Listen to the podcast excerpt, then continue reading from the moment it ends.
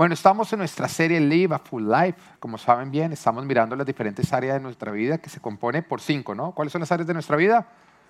Espiritual, relacional, física, profesional y ministerial.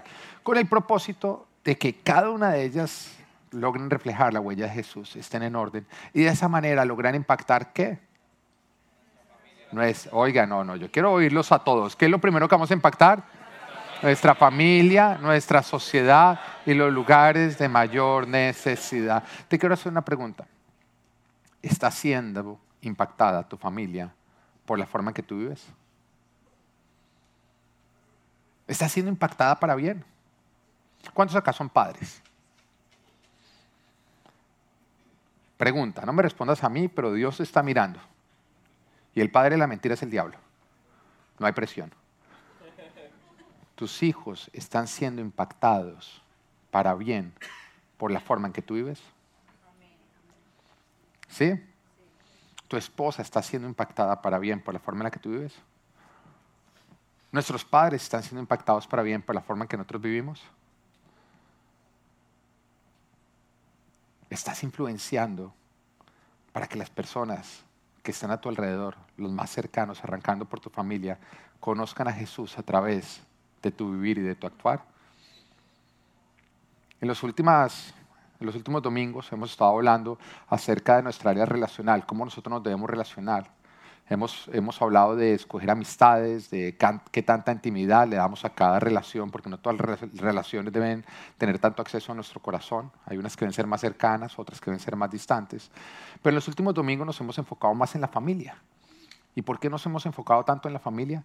Porque creo que la familia es donde debe arrancar absolutamente todo. Y de hecho es donde creo que arranca todo. Creo que cada uno de nosotros somos los que somos en casa. Y que si somos afuera de la casa diferentes a lo que somos en casa, afuera estamos actuando. Tú eres el que eres en casa. Ese es tu carácter. Eso es lo que tú te parece a Jesucristo.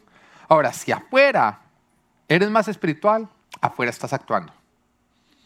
Pero si tú quieres saber qué tal o qué tanto estás imitando a Cristo, pregúntale a los de tu propia familia. Y cuando nosotros miramos eh, justamente en la carta a Timoteos que se está hablando de las diferentes calificaciones que debe tener el anciano, el siervo de Dios, siempre se habla de su comportamiento en casa. No está hablando nada afuera, está hablando de casa, cómo se comporta dentro de la casa. Porque es fácil actuar con las personas que están afuera pero las máscaras se caen dentro de la casa. Dentro de casa tú eres el que eres. Y por eso estamos enfocándonos tanto en la familia. Justamente la visión de nuestra iglesia dice reflejar la huella de Jesús en todas las áreas de nuestra vida para impactar nuestra familia. Lo primero que tiene que ser impactado es nuestra familia para después poder impactar la sociedad y después lugares de mayor necesidad. Debe ser en ese orden para que sea genuino y para que tú tengas autoridad. Pero si tú estás impactando lugares de necesidad y tu familia no está siendo impactada, lastimosamente tú estás viviendo el cristianismo con hipocresía. Si tú estás impactando la sociedad, la gente de tu trabajo, pero en tu casa no están siendo impactados para bien, lastimosamente tú estás viviendo el cristianismo con hipocresía. Y Jesús nunca combatió ni siquiera a los ateos. ¿Y él siempre que combatió? Los religiosos. Los que decían ser cristianos, los que decían ser eh, espirituales, pero que era mera actuación, solamente eran máscaras. Así que por eso nos estamos enfocando tanto en la casa, en la casa donde deben hacer todo, en la casa donde tú tienes que vivir a Cristo, tienes que predicar a Cristo. Aquel que no le predica a Cristo a los de su propia casa no debería hacerlo en ningún púlpito. Todo arranca desde la casa. Y hace ocho días hablábamos de honrar a nuestros padres, espero que todos hayamos salido retados, honrar a nuestros papás, pero hoy quiero hablar acerca de los padres, cómo nosotros como padres debemos comportarnos con relación a nuestros hijos.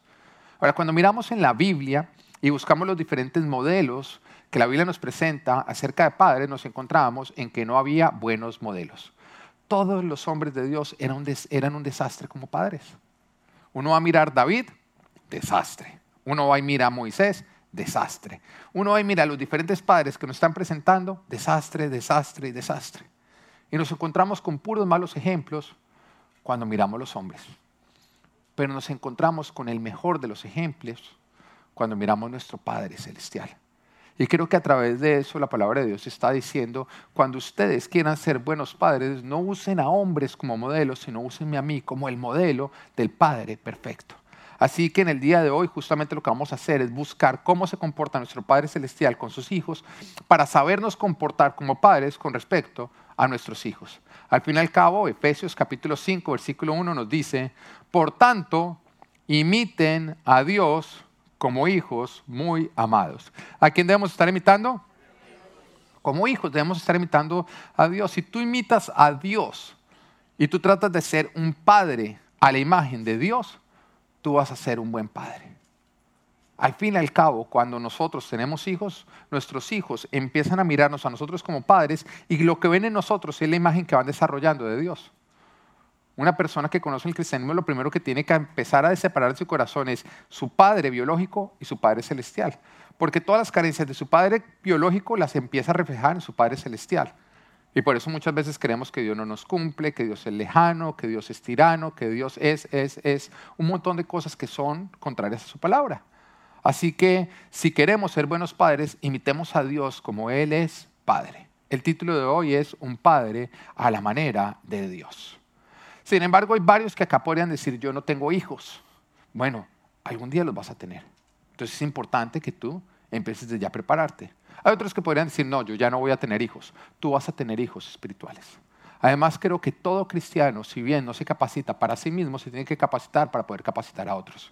Entonces, creo que esta palabra nos abarca a todos. Y creo que también es importante que nosotros la miremos porque acá en esta palabra no solamente nos va a mostrar cómo debemos ser padres, sino cómo es nuestro Padre Celestial. Y todos acá somos hijos de nuestro Padre Celestial. Amén. Entonces, a todos nos va a hablar esta palabra en el día de hoy. Entonces, tres cosas con las cuales nosotros debemos imitar a nuestro Padre Celestial. Número uno, nuestro, imitando a nuestro Padre dice, alcanza a tus hijos y relaciónate con ellos haciéndote como ellos. Alcanza a tus hijos y relaciónate con ellos haciéndote como ellos. Yo te quiero aclarar que no importa la edad que tú tengas ni la edad que tenga tu hijo. Yo acá no le estoy hablando solamente a los padres que tienen hijos menores. Tú puedes tener 80 años y tu hijo puede tener 60 años. Eso también aplica para ti. Porque creo que un papá nunca debe dejar de esforzarse por ser cercano a su hijo. Y la manera en que tú vas a ser cercano es alcanza a tus hijos y relacionate con ellos haciéndote como ellos. Es algo que nosotros tenemos muy claro cuando nosotros tenemos hijos pequeños, porque cuando nosotros vamos a acercar a un bebé, nosotros sabemos que nos toca hacernos como un bebé. Nos toca hablar como bebés, nos toca ponernos en cuatro patas como un bebé, nos toca hacer caras de bebé, nos toca hacer un montón de cosas que si nosotros las hiciéramos a cualquier otra persona daría una vergüenza terrible. Pero nosotros sabemos que es así. Yo cuando me quiero acercar a mis hijos, yo me tengo que hacer como ellos.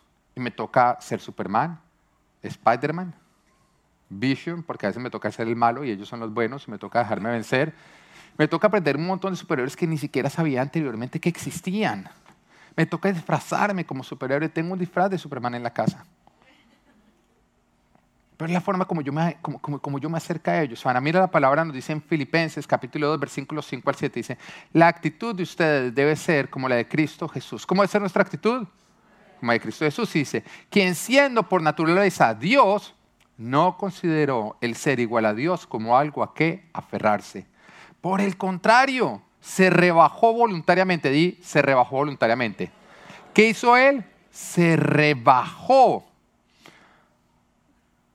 tomando la naturaleza de siervo y haciéndose semejante a los seres humanos. Cuando yo veo un bebé y me pongo en cuatro patas y empiezo a jugar Spider-Man con él, ¿yo qué estoy haciendo? Rebajándome o no. Rebajándome, dejando mi naturaleza de adulto y adquiriendo una naturaleza de niño. Pero ¿qué pasa cuando nuestros hijos dejan de ser niños y se convierten en adolescentes? Si el padre no se rebaja y se convierte en un adolescente, lo empieza a perder. ¿Y qué pasa cuando ya no es un adolescente, sino es un joven? Y de pronto el padre ya está siendo un anciano. Si no se rebaja y se hace un joven, lo empieza a perder. Y por eso muchas veces los padres son cercanos a sus hijos cuando tienen una temprana edad, pero a medida que van creciendo los van viendo muy mayores y ya ellos se niegan a rebajarse para hacerse como ellos. Y empieza a crecer una distancia. Y el padre empieza a esperar que sea el hijo el que se haga un adulto, pero tú no puedes ser lo que jamás has sido.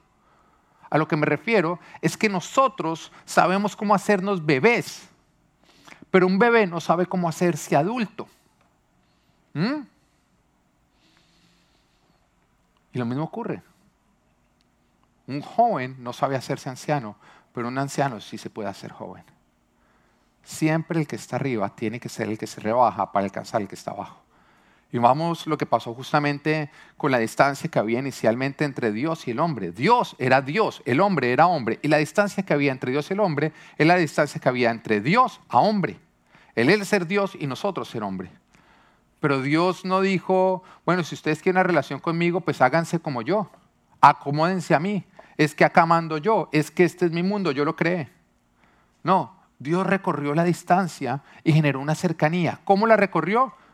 Pues Él no se aferró a lo que Él es, sino que se humilló, se rebajó a sí mismo y se hizo igual que nosotros. Tomó nuestra naturaleza, se hizo hombre. Y al hacerlo, acabó con toda distancia, generando una cercanía.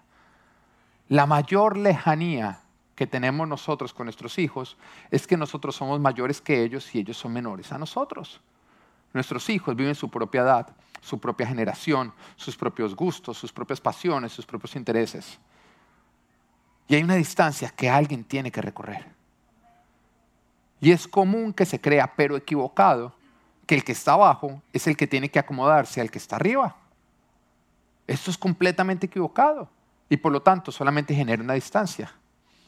El que está arriba debe humillarse, debe rebajarse, independiente de la edad que tenga, vuelvo y lo recuerdo, vuelvo y lo repito.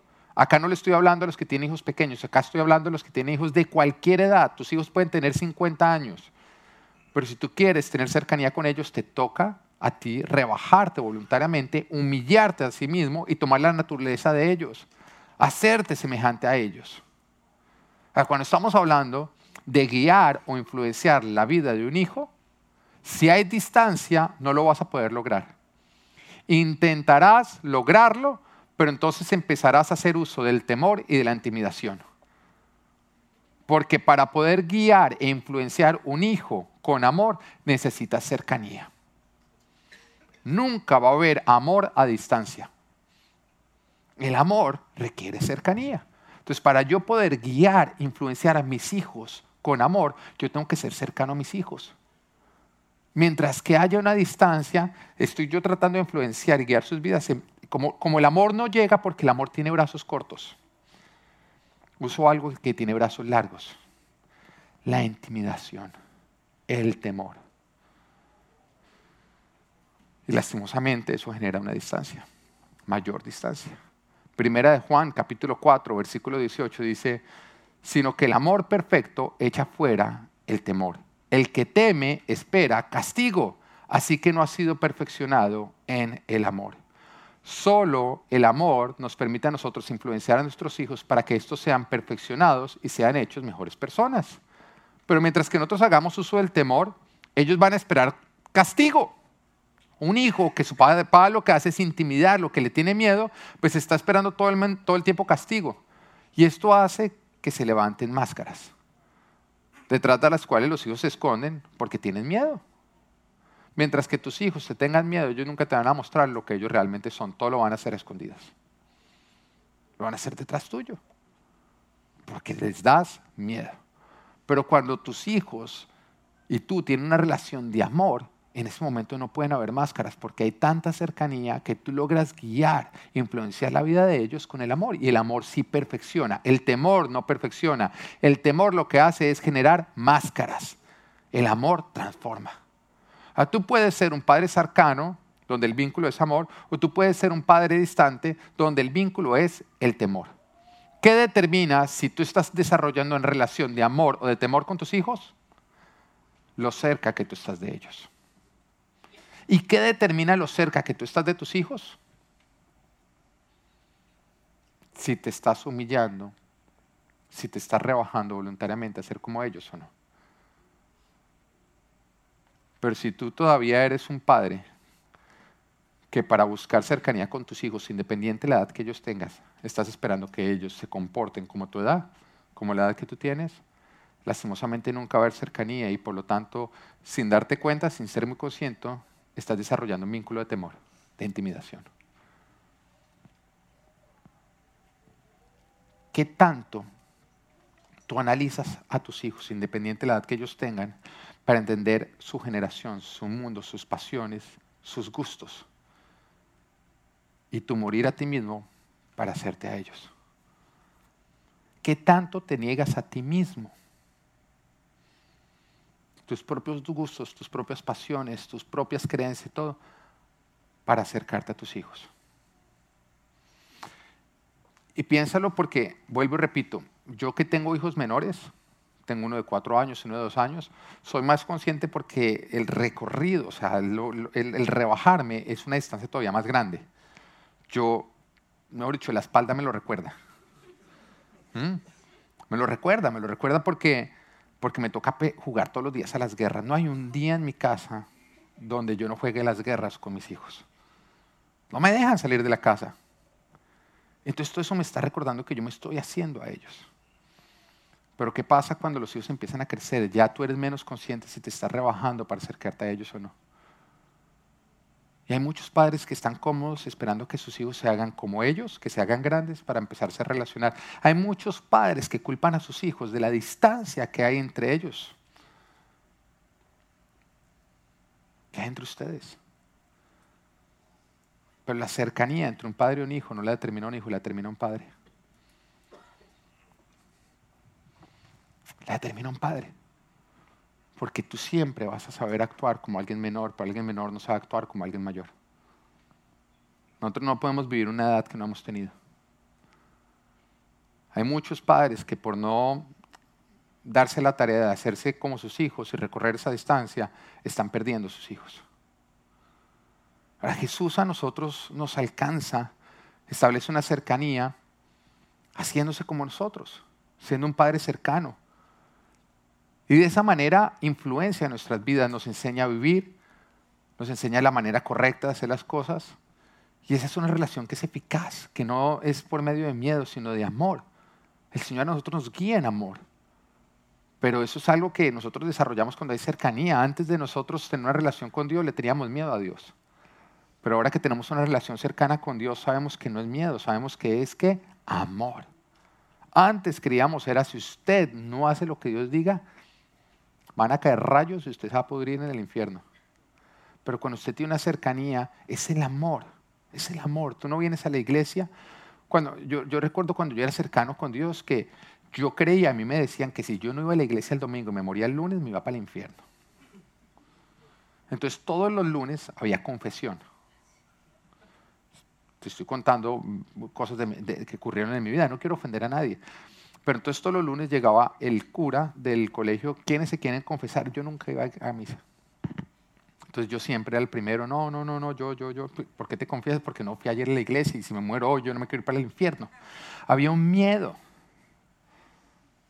Lo que a mí me estaba motivando era el miedo a no recibir castigo. Pero hoy en día yo no vengo a la iglesia por miedo. Yo vengo porque quiero estar cerca, papá Dios. Yo vengo porque lo amo profundamente, porque me siento amado por Él. Es una relación de amor. Nosotros tenemos que hacernos a nuestros hijos, tenemos que hablar su lenguaje, tenemos que compartir sus intereses, tenemos que ganar su corazón, tenemos que ganar su confianza. Y entonces estaremos en una posición de ser mejores padres, donde el vínculo es amor, no padres distantes que necesitan del temor para gobernar su casa. Un padre distante necesita hacer uso del temor y de la intimidación para poder gobernar su casa. Y la diferencia entre un padre cercano y un padre lejano, quiero leerte. Bueno, presta atención. Un padre lejano infunde temor, miedo y suele amenazar. Un padre cercano genera confianza. Un padre lejano solo, solo da órdenes, ignora lo que piensan o los comentarios de sus hijos. Un padre cercano escucha atentamente. Un padre lejano no se preocupa por los intereses y lo que es importante para sus hijos. Un padre cercano se preocupa por los intereses y por lo que es importante para sus hijos. Un padre lejano no comunica los objetivos ni propósitos, sino solamente manda, da la instrucción. ¿Por qué? Porque yo digo. Un padre cercano comunica los objetivos y los propósitos y los recuerda constantemente. Un padre lejano hace todo solo él. Un padre cercano involucra a sus hijos en la visión familiar. Un padre lejano cree que señalando los aspectos negativos de sus hijos, ellos van a mejorar. Un padre cercano señala tanto los aspectos positivos como los negativos. Un padre lejano solo comparte lo que cree necesario con sus hijos. Un padre cercano saca el tiempo para compartir con sus hijos. Un padre lejano recuerda constantemente quién manda aquí. Un padre cercano, su inspiración es, Dios me puso en sus vidas con un propósito y para ello me dio la autoridad. Un padre lejano hace que la vida en casa sea tensionante. Un padre cercano genera un ambiente de amor y paz en casa. Un padre lejano cuando llega a casa todo el mundo empieza como, ¿qué hice mal? ¿Qué va a pasar? Llegó papá, comportémonos. Se acaban todas las risas. Porque una risa le puede sacar la piedra a él. Un padre cercano, cuando llega a casa, es donde empiezan las risas. Donde todos corren a saludarlo. Donde hay alegría. Donde se dice, llegó papá. El amor es el mejor vínculo. Pero requiere cercanía. Y la cercanía con nuestros hijos, independiente de la edad que tú tengas, puede ser un viejo, puede ser un joven, solamente se logra con nuestros hijos cuando nosotros los mayores recorremos esa distancia. ¿Cómo? Rebajándonos voluntariamente para hacernos como ellos. Fue lo que el Padre Celestial hizo con nosotros. Él se hizo hombre para generar una cercanía, una relación con cada uno de nosotros. Amén. Punto número dos. Un padre, a la manera de Dios, disciplina a sus hijos. Acá quiero aclarar que esto es algo que solamente involucra a nuestros hijos menores, menores de 20 años. Porque vuelvo y recuerdo que cuando ya es mayor de 20 años, ya es un adulto. Entonces tú no tienes por qué estar disciplinando, disciplinando a tu hijito de 50 años. ¿No? Él ya tiene que tomar sus propias decisiones. Ay, mire cómo cogen a Felipe. ¿Está disciplinando a la mamá? Ah, sándwich está la mamá y la esposa a un lado. Bueno. Un hijo, un padre al modelo, a la manera de Dios disciplina a sus hijos. Eh, el otro día estaba con mi hijo Natán. Mi, mi, hijo Natán me hace unas preguntas que la verdad muchas veces quedo sin respuesta, me ponen a pensar. Y, y llega y me dice, papá, papá, ¿es verdad que Thor y Loki son hermanos? Ahora, si tú no sabes quién es Thor o Loki, de verdad, rebájate y hazte como tus hijos, no friegue. Presta atención al primer punto. ¿Ah? No te lo voy a explicar, mira las películas que además son muy buenas. Entonces llega y me dice, papá, ¿es verdad que Thor y Loki son hermanos? Entonces, esa, esa pregunta estuvo fácil. Yo, sí, mi amor, son hermanos. Entonces, ¿por qué Thor es bueno y Loki es malo? Ahí ya empezó la dificultad de la pregunta. No sé, mi amor, porque uno escogió el bien, el otro escogió el mal. Me dice, ya sé, me callo en ese momento, ya sé, yo tengo la respuesta. Yo, ¿cuál es, mi hijo? Porque a Thor sí le dieron varita y a Loki no.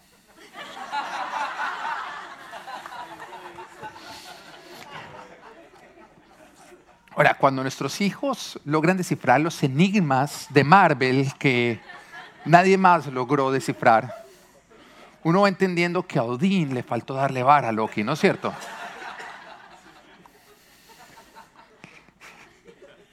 Hay cosas que Marvel no te va a contar. Eh, mira, el mejor padre no es el que es amigo de sus hijos, es el que es padre de sus hijos. Entiéndelo el mejor padre no es el que es amigo de sus hijos, sino es el que es padre de sus hijos. Hay muchos que creen que van a ser mejores padres porque se hacen amigos de sus hijos. Pero eso solamente es cierto cuando tú crees que ser padre es ser distante. Pero por eso ese es el segundo punto, no el primer punto de la prédica. Entiende que un padre tiene que ser un buen padre, tiene que ser muy cercano a sus hijos, porque él se ha rebajado para hacerse como sus hijos, porque comparte gustos, porque comparte pasiones, porque comparte su generación. ¿Lo estás entendiendo? Ese es el padre a la manera de Dios. Entendiendo eso, cuando tú logras esa cercanía, tú no necesitas ser amigo de tus hijos. Ya no lo necesitas porque tú logras un, nivel de influencia en tus hijos mayor que el de cualquier amigo. Pero hay muchos que ante la lejanía que tienen con sus hijos y lo que ellos creen que es ser padre, que es ser lejano, dicen, no, un momentico, yo voy a tomar más bien, renuncio a ser padre, me voy a ser amigo de mis hijos. Creyendo que generan una cercanía, pero lo único que hacen es acabar con las vidas de sus hijos. Porque tu hijo no necesita otro amigo, necesita un padre necesita un padre. ¿Entiendes?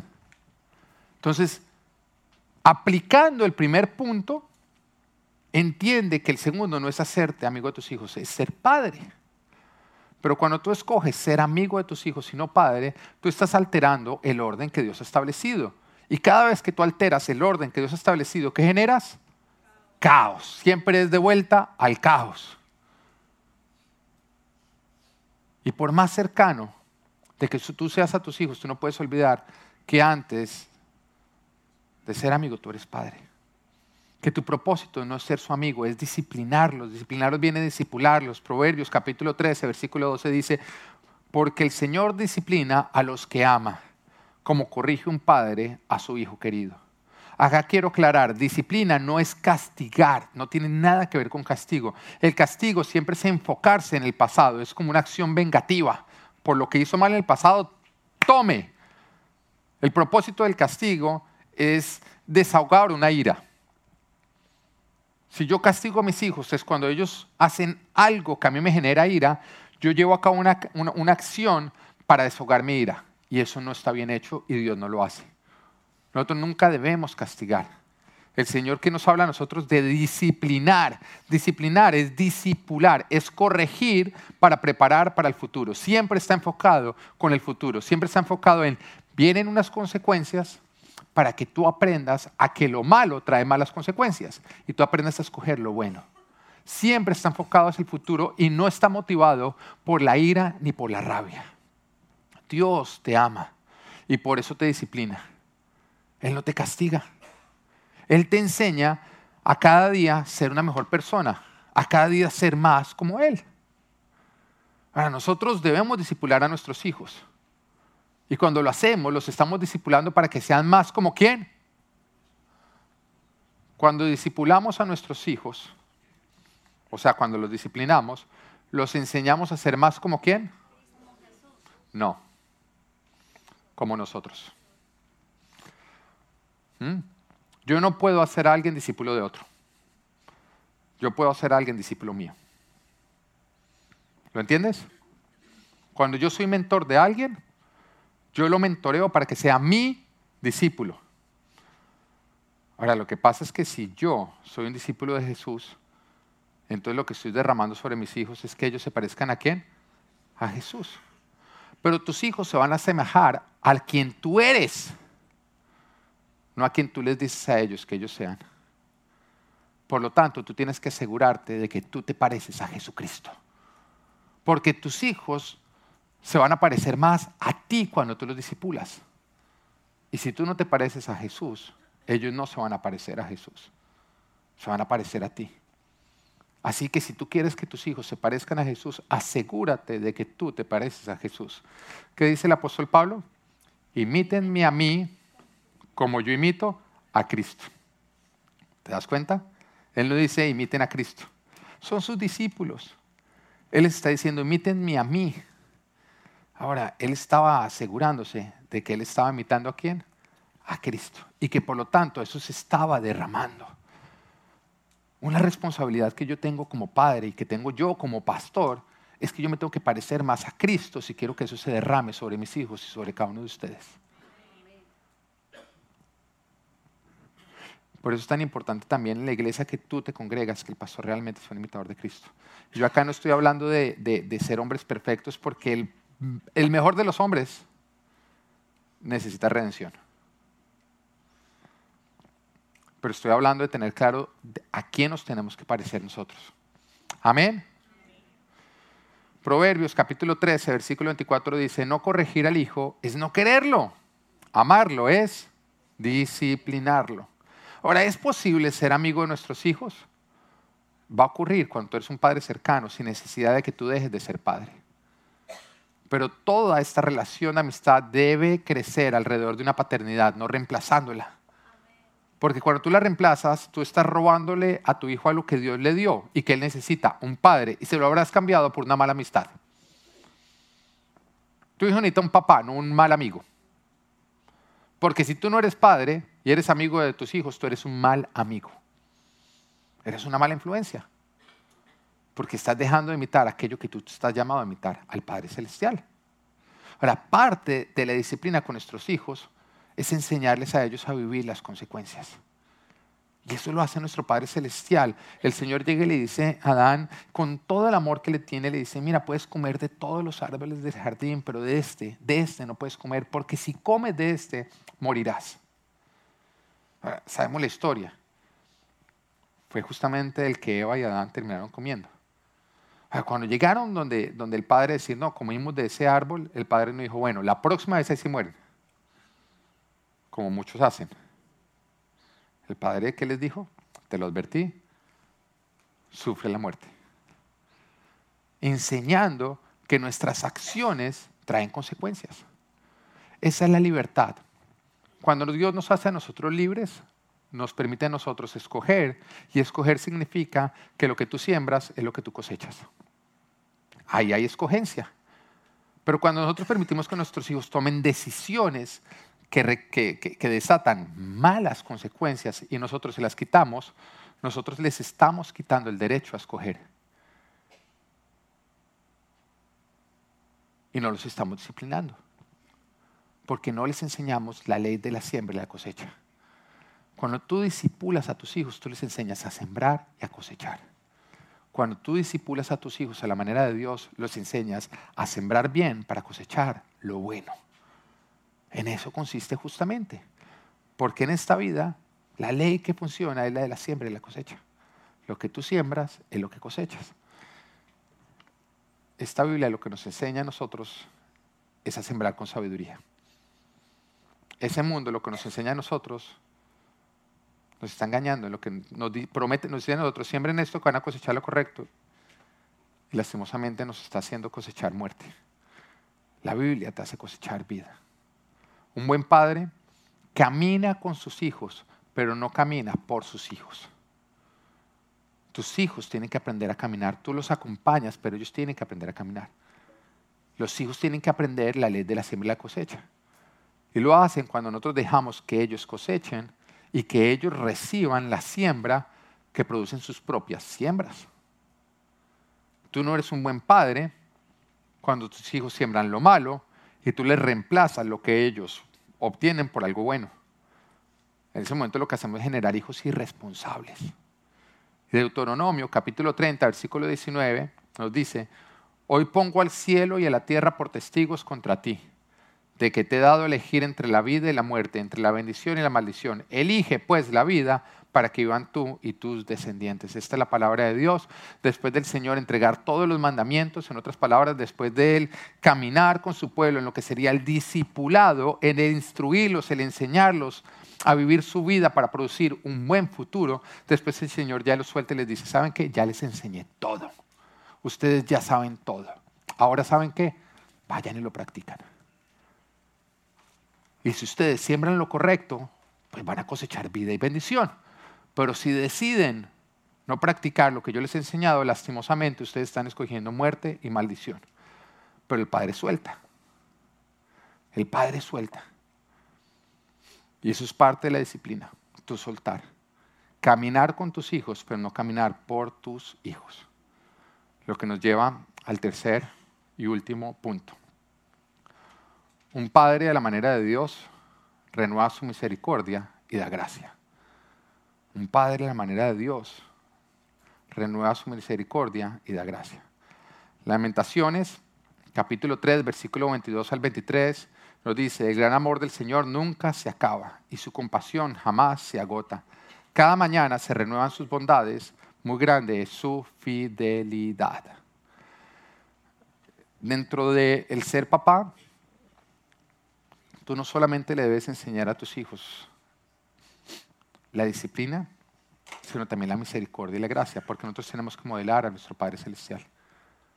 Para ser el Padre completo, nuestro Padre Celestial es 100% justo, siempre es justo, pero también Él es misericordioso y Él es lleno de gracia. Con nuestros hijos, algo que nosotros practicamos, bueno, yo con nuestros hijos, pero la verdad es que es más con Natán porque Abel salió con un semblante tan dócil que no hemos logrado darle vara. ¿No? Como, a ver, pórtese mal, pórtese mal, haga algo mal, pero todo, todo, todo es con una ternura y unas cosas. Y cuando se porta mal, ahí mismo se voltea y le hace uno así. Nos desarma, nos desarma completamente. Ha sido difícil. Acá en el, Decker también, cuando, las maestras nos dicen, nos dicen, no, es que es imposible regañarlo, él hace lo malo y mismo se voltea. Entonces no hemos logrado todavía poderle dar vara. Nosotros estamos todo el tiempo mirando a ver cómo... En cambio, Natán ha sido un poquito más llevado de su parecer.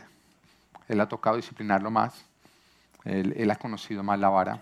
De hecho, hay veces en que Natán se está portando mal y nosotros estamos regañando y de pronto aparece Abel con la vara. y nos la entrega. Y, y, no, Abel, no, no, no cojan la vara. Y él mismo le empieza a dar en la cola.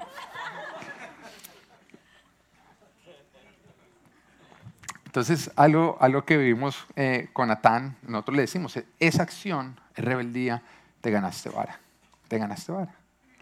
Pero hay oportunidades en que, en que uno le dice, te ganaste vara, y él realmente se muestra arrepentido. Papá, papá, no, hice lo malo, me arrepiento, hice lo malo, me arrepiento. Eso también mueve el corazón de uno, ¿no? Hice lo malo, me arrepiento, mira con esa carita de... Y uno de los hijos le logran llegar al corazón. Entonces, yo aprovecho esas oportunidades, son muy contadas, pero, pero lo he hecho para también a él modelarle la gracia. Lo que es el sacrificio en la cruz. Él debe entender el sacrificio en la cruz. Es difícil para un niño entender por qué Jesús murió en la cruz. Si uno como adulto a veces le toma trabajo entender, para un niño es, pero ¿por qué murió en la cruz? No, por amor a nosotros, por pagar por nuestros pecados. Entonces yo aprovecho esa oportunidad para enseñar la gracia. Entonces le digo, Natán, tus acciones fueron equivocadas. ¿Tú, qué mereces? él me dice, vara. Y yo, ok, mi amor, sí, sí mereces vara. Toca darte vara. No quiero, no quiero. Yo le digo, mi amor,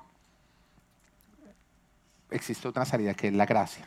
Entonces, el cual, que es la gracia? Él ya la conoce, pero el ¿qué es la gracia? Yo, pues, tú te ganaste la vara. Alguien tiene que ganarse la vara. Porque tiene que haber algo acá justo. Pero si no la ganas tú, me va a tocar a mí ganarme la vara. A él en ese momento le parece ideal, regio. Ok. Dice, ok, ok, ok, ok, date vara, date vara. Entonces, yo lo siento, le digo, hijo, esto, esto es gracia, esto fue lo que hizo Jesús, nosotros nos portamos mal, nosotros merecíamos haber ido a la cruz, pero él dijo, ok, para que usted no vaya a la cruz, yo voy a ir por ustedes. Y, y esto es lo que yo voy a hacer, yo me voy a ganar la vara. Tú sabes que yo no la merezco. Y él me dice, no, no te la mereces. ¿Quién se la merece? Él me dice, yo. Él tiene que estar muy consciente de lo que él hizo para que yo le dé gracia. Y tiene que estar arrepentido. Y yo cojo y me pego duro. ¡Ta! ¡Ta! Y en ese momento él sonríe y me dice, gracias papá, gracias. Y me abraza. Y le enseño a través de eso la gracia. Ahora, sí, hay veces que abusa, ¿no? Porque hay veces que le hace lo malo y gracias, pégate tú, pégate tú, pégate tú, dale a mamá, dale a mamá. Cualquier otro menos él, ¿no? Es por eso que se reserva para cuando él es consciente de que sus acciones justamente requieren vara, pero él está arrepentido. Entonces en ese momento le aplicamos nosotros la gracia, para que él también entienda el valor de la gracia, para que también él a través de nuestro actuar, él entienda lo que Jesús hizo por nosotros. Ahora, nosotros no podemos vivir las consecuencias por nuestros hijos siempre, pero lo que podemos hacer nosotros es no abandonarlos cuando ellos están viviendo sus consecuencias y ellos se hayan arrepentido. Nosotros tenemos que modelar siempre a nuestro Padre Celestial. Y una caída de nuestros hijos que ellos reconocen, de la cual ellos están arrepentidos, es la mejor oportunidad para nosotros acercarnos a ellos. Y es justamente lo que hace Jesús. Jesús aprovecha el pecador arrepentido para presentarse a Él, para generar una cercanía con Él. Hay varios que, que conocimos a Dios después de una metida de pata garrafal. ¿Cuántos acá? ¿Cuántos acá conocimos a Dios cuando estábamos en un momento en que ni los seres humanos nos querían mirar? ¿O no? En el momento en que menos merecedores nosotros éramos de Dios, fue cuando Dios nos buscó a nosotros. Y, si recordamos bien con Adán y con Eva, no fue diferente. Ah, recordemos que cuando Adán y Eva pecan, Adán y Eva ¿qué hacen? Se esconden, pero ¿qué hace Dios? Va y los busca. Sale en busca de ellos, busca una cercanía. Y en ese mismo instante el Señor dice, van a haber consecuencias, pero también acá está mi plan de salvación. Porque desde ese momento se profetiza lo que va a ser la venida del Mesías. El Señor ya tenía en mente, ya tenía un plan de salvación. El Señor aprovecha nuestra metida de pata garrafal para mostrar su amor, su misericordia y su gracia. Hace un tiempo atrás, un padre de la iglesia vino realmente afectado porque su hija había metido la pata por desobedecer de una manera terrible. Estaba sintiéndose muy mal ella, estaba arrepentida por las consecuencias encima, pero el papá estaba furioso. Y el papá me contaba, estoy, estoy muy furioso con ella. Pero cuando él me hablaba yo, y él me contaba cómo la hija estaba arrepentida, yo le dije, yo creo que, yo creo que tú estás desaprovechando una oportunidad. Esto que está ocurriendo es una oportunidad, es una oportunidad para que tu hija vea al Padre que tú eres. Es una oportunidad para tu modelar al Padre Celestial. Y yo le decía, tu hija no necesita que tú le señales su error. Ella ya lo reconoce tampoco necesita que le caigas encima porque las consecuencias ya le están cayendo encima y la están aplastando. Ella ahorita lo que necesita es un padre. Un padre que le deje ver que siempre va a estar con ella y que jamás la va a dejar sola. Y este padre, aceptando el consejo, fue y lo puso en práctica. Y su relación con su hija cambió para siempre. A partir de ese momento se hicieron muy cercanos, pero no solamente eso, la relación de su hija con Dios cambió desde ese momento. A partir de ese momento se logró ver una cercanía con Dios, porque cuando tú eres un buen padre, modelas a Dios, tus hijos van a querer conocer a Dios como padre. Los peores errores de nuestros hijos que ellos están dispuestos a asumir son la mejor oportunidad que nosotros tenemos para acercarnos a ellos. Vuelvo y le digo, cuando ellos reconocen, esto no reemplaza al disciplinar. Porque el disciplinar es hacerles ver las consecuencias, pero cuando ellos ya ven las consecuencias, se les vienen encima, se arrepienten, se dieron cuenta que fue lo equivocado. En ese momento necesitan un padre que esté dispuesto a recibirlos con brazos abiertos y a caminar junto a ellos. Y esta es la historia del hijo pródigo. Nos dice la palabra que había un padre que tenía dos hijos, uno mayor y uno menor. Y el menor, cuando cumplió cierta edad, fue y le dijo, papá, quiero que me des mi parte de la herencia. Quiero vivirla yo solo, no quiero vivirla según tus reglas, no quiero vivirla según tus leyes, sino quiero tener la libertad de yo hacer lo que quiera con esta herencia dentro de la costumbre judía, y yo creo que no solamente judía, sino cualquier tipo de costumbre, eso es una deshonra para el padre, porque la herencia se recibe cuando el padre ya ha muerto.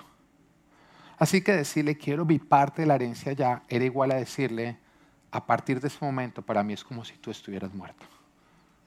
Voy a vivir como si tú ya no existieras. Y es la decisión que yo he tomado. Si yo me pongo en esa posición, yo creo que yo le digo, si venga su herencia, se la doy de una vez.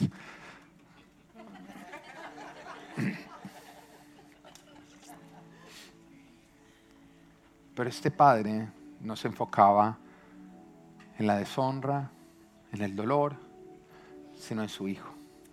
Siempre estaba enfocado en su hijo.